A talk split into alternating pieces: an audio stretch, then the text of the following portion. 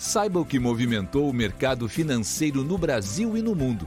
Você está ouvindo o Análise do Dia, um podcast original do Cicred. Olá, pessoal. Muito obrigada por estarem acompanhando mais um podcast do Cicred. Aqui quem fala é Leonora de Oliveira, da equipe de análise econômica.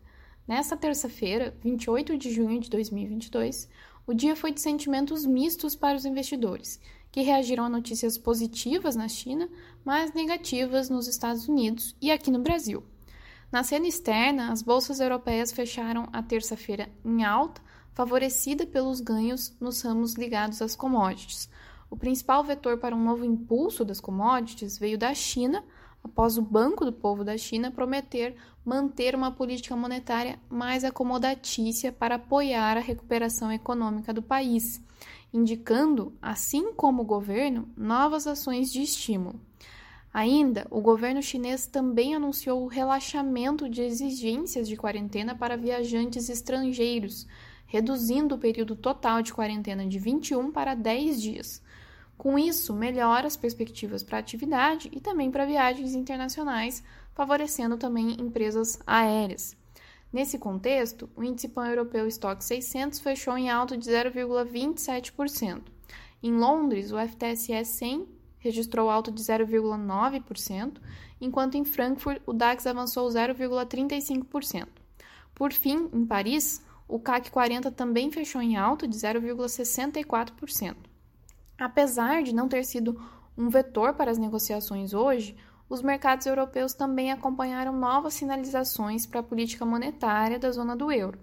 A presidente do Banco Central Europeu, Christine Lagarde, reiterou nesta terça-feira planos da instituição de elevar suas três principais taxas de juros em 25 pontos base na reunião de, do dia 21 de julho, no momento em que a inflação da zona atinge níveis recordes em meio à guerra na Ucrânia. Ela também afirmou que um aumento de juros maior será apropriado na reunião de setembro se a perspectiva de inflação no médio prazo persistir ou se deteriorar. O mesmo bom humor, por outro lado, não prevaleceu nos Estados Unidos. A queda forte na confiança do consumidor norte-americano e falas consideradas duras de dirigentes do Fed aumentaram novamente os temores de uma recessão no país especialmente em meio às leituras de inflação ainda muito elevadas e a perspectiva de rápida elevação dos juros pelo Banco Central do país. O índice de confiança do consumidor nos Estados Unidos recuou de 103,2 pontos em maio, um dado revisado, antes era 106,4, para 98,7 pontos em junho, vindo abaixo do esperado pelo mercado e atingido o patamar mínimo desde fevereiro de 2021. O recuo se deu principalmente devido à forte queda no subíndice de expectativas do consumidor norte-americano, que cedeu de 73,7 para 66,4, menor nível desde março de 2013. O indicador reflete a deterioração da renda por conta da inflação e principalmente preocupações quanto à possibilidade do país entrar em recessão. Nesse cenário, falas de dirigentes do Fed contribuíram para a versão do mercado. James Bullard afirmou que as próximas ações do Fed ajudarão a subir rapidamente os juros para segurar a inflação e que será necessário manter os juros reais elevados para conter a elevação dos preços.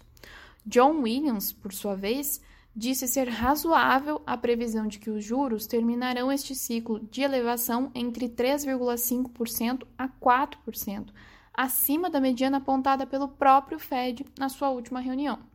Assim, as bolsas fecharam em queda, com o Dow Jones recuando 1,56%, o S&P 500 cedendo 2% e o Nasdaq fechando em baixa de 2,98%.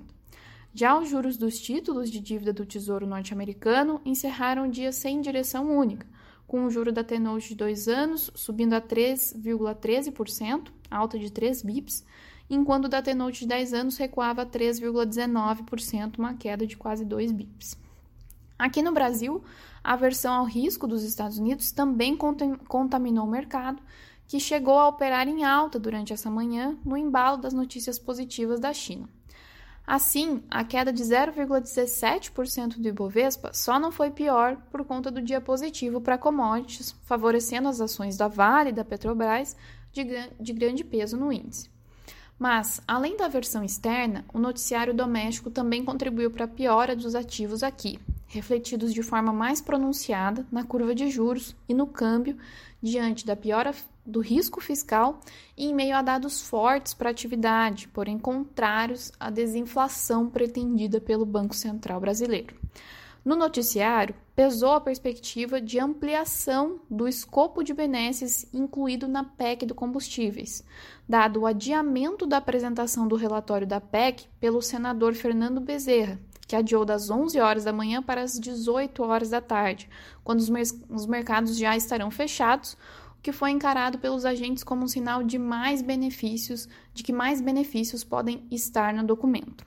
A proposta já considera a elevação do Auxílio Brasil de 400 para 600 reais, um auxílio de bolsa caminhoneiro de mil reais e a elevação do auxílio do Vale Gás.